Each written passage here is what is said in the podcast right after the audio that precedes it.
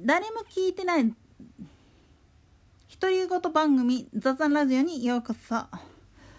今月は神と神っていうことで競馬実況の神様とも呼ばれている杉本清と吉田勝彦にまつわる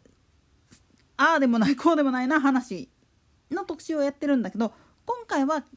キヨポンのいわゆる後輩育成とその引き際の狭間にあった諸問題のお話。ご存知の通りキヨポンっていうのはもともとカンテレのアナウンサーでありすなわちそれはカンテレの社員さんであるがゆえにいずれ訪れる定年っていうタイミングに合わせた準備っていうのも必要になってくるわけなんですよね。だからもう40入るぐらいらへんで実のとこ言うとてっちゃんやらジャイアンパパイヤさんとか後々入ってくるゆずぽんなんかにもう実況っていうよりも G1 の実況を経験させるための道筋っていうのを作ろうとしてたんですよ。ところがこれをね阻害したんですよね。カンテレの番組制作スタッフやフジテレビの人たちに。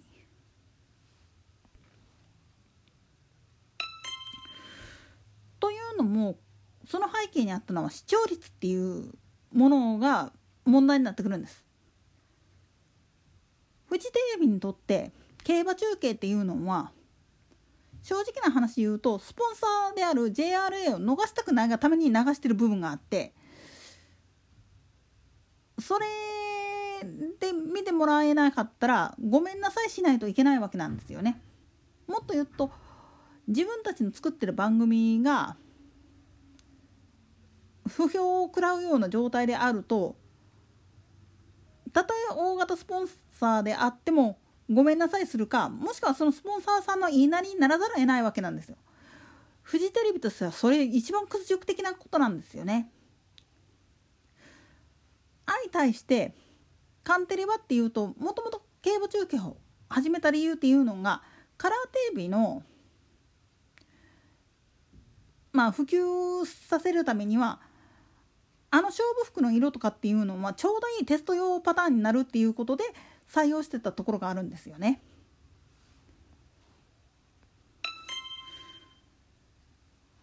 どうしても関東だけの中継だったらいいんだけど時代がだんだんだんだん上っていくうちに、えー、下っていくうちに上ったらあかんよね下下っていくうちにいわゆる東西の交流競争統一重賞競争とかっていうもんが増えてくるわけなんですよねクラシックとか今でいうところの G1 レースっていうものの数が増えていくうちにねそうなると関西の中継担当しているカンテレのアナウンサーの技術というよりキヨポの実況が面白いっていうふうに首都圏の人らが認知するわけなんですよね。実際にそのことがきっかけでてっちゃんもキヨポンの実況を全部書き写してそれを詠唱してそれでカンテレ受けに行ったっていうぐらいの人ですからそれくらいディープなファンが多かったわけなんですよだからキヨポンがメインから降りるなんていうことは絶対あってはいけないっていうのがフジテレビの考え方にあったんですよねどっかに。でカンテレはカンテレで一応キヨポンの気持ちっていうのは分かってたんだけれどもフジテレビはそういうふうに言うしで制作スタッフも制作スタッフでせっかくキヨポンを軸にしてやってるんだからキヨポンのやりたいようにやってるわけなんだからお願いだから降りないでくれ。とてもやないけどてっちゃんとかジャイアンパパイヤとかのやり方っていうの一応杉本門下生だからできてはいるけれども不安だって言って何やかんや言いながらその引退を先延ばししてくれっていうふうに言ったんですよね。だけどキヨポンとしては気持ちとして早く後輩たちに G1 を実況させる機会を与えてあげたい重賞競争をメイン競争を実況する機会を与えてあげたいって言って少しずつ譲っていこうというふうに準備していったんですよ。その先駆けとなるのがてっちゃんが33歳になる頃に桜花賞を譲ってあげようっていうやつだったんです。これは前例として自分自身がそのひよぽん自身が33歳だったっけかな？の時に先輩で松本清張アナから引き継いだ時この時に実はカラー放送で毎週放送するっていう風に方針変換したわけなんですよねカンテレが。その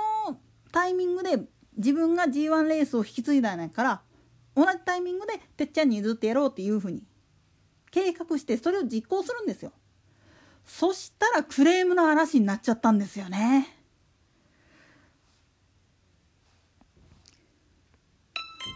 さらにそのクレームの嵐っていうのは春天を譲った時もめちゃくちゃクレームが来ただけじゃなくてエリザベス女王杯で久方ぶりにゲーレポの方に行ったんですよ。ゲートリポートの20年ぶりぐらいになんかゲーレポ入った時にてっちゃんもてっちゃんで実況の中で大先輩にゲーレポ生かすのもなんですがっていう風に恐縮しまくるわ。視聴者からのクレームの電話かって先輩に何ちゅうことさせるんだ神様に何させるんだカンテレっていう風なんで大クレーム来たんですよね。そんなこともあってなかなか引退できないまんま定年まで行っちゃったんですよね。でもハンマープラスを始める前後らへんから徐々に実は実況の回数っていうのを減らしていってもうそうだよね65歳かそこいらぐらいになった時にはもう宝塚記念だけっていう風な形にしてで最終的にはその宝塚記念も MC の方に降りるからっていうことを理由に双眼鏡を置くことになるんですよね。だから本当に清子にとっては大誤算なんですよ。もう70近くまで実況せんなあかんっていうか実況席に座らされたこと自体が本音だったら定年とともに自分は一線を退くんだっていう気持ちでいたのになんでやねんっていう部分もあったんやとは思いますよ。ただこれもね本当に放送局の気まぐれと言いましょうか周りのファンがあんまりにもキヨポンに期待しすぎたっていうことが結果として後輩たちの生育を阻害してしまったっていう部分もあるんですよね。というわけで今回の更新はここまで。また次回の更新までごきげんよう。